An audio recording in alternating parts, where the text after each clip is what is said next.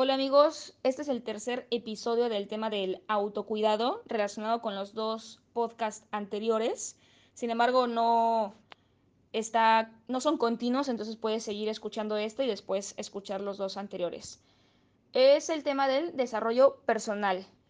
Em, son cinco puntos un poco específicos y que podrán entrar a profundidad en cada uno de ellos, pero voy a tratar de ser concisa.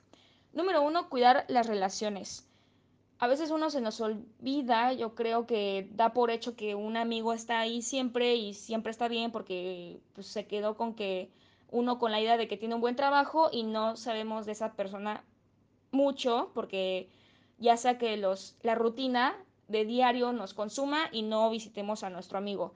Sin embargo, yo creo que ahora ya no es excusa el tiempo y la distancia, simplemente una llamada, un mensaje, de más que saber cómo estás y que digan, bien, ¿y tú? O sea, es, no, dime cómo te sientes, qué has pensado, eh, más que si tengas alguna novedad, pues solo saber si estás bien, ¿no? Em, con todo, con nuestros tíos, primos, amigos, tampoco te digo que pases todo el día hablando con ellos, pero sí tenerlos en consideración, en mente, en lo posible.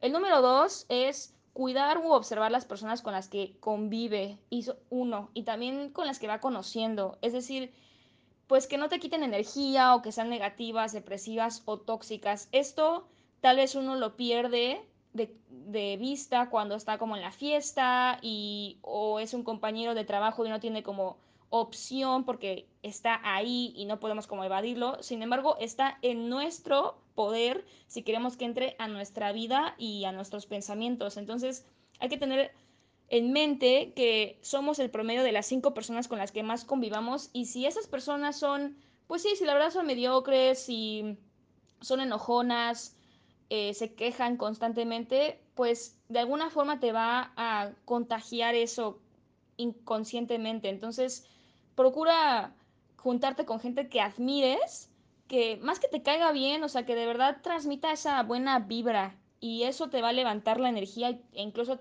va a parecer que te alcanza el tiempo para hacer más cosas porque sí tienes más vitalidad para hacer, o sea, para hacer más cosas porque se hace como una sinergia, se multiplica esa, como esas ganas de vivir.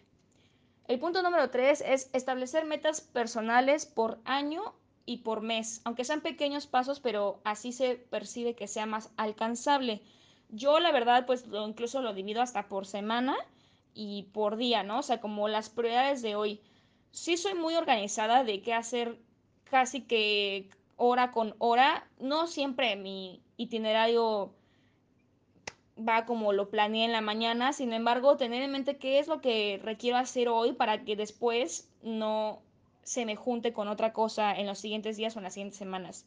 Así también ya sea un, una meta grande, como puede ser una maestría en el extranjero, un negocio, una casa, lo que sea, bueno, si lo partes en pedacitos, ya te vas dando cuenta que no es tan inmenso y sí es alcanzable.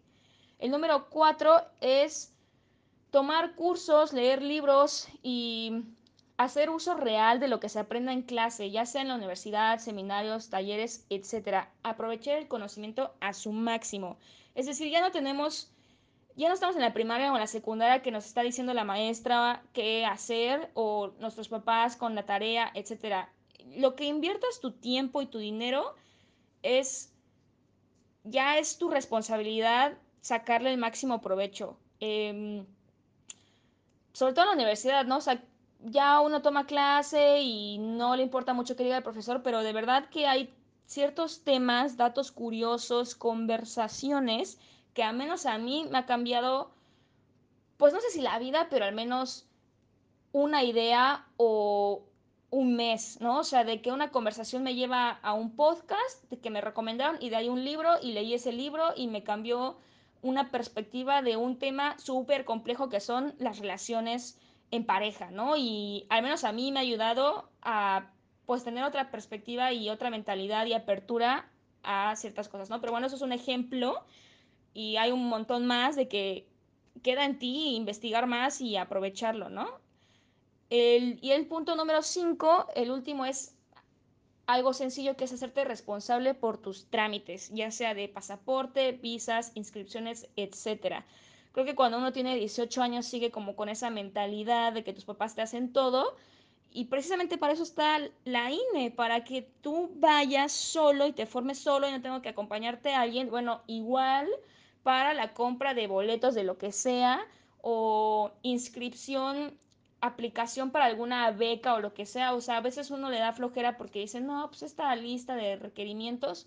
Bueno, e, es eso, o sea, eso es, ese es el sistema, eso es como llevar en forma algo, entonces ya no podemos como echarle la culpa a, los demás de cosas que ya nos conciernen. O sea, suena muy bobo tal vez el último punto, pero de verdad que a veces creo que la gente no sigue sus sueños por ver como muy engorroso y burocrático algo cuando pues simplemente es hacerse responsable por lo que no quiere lograr, ¿no?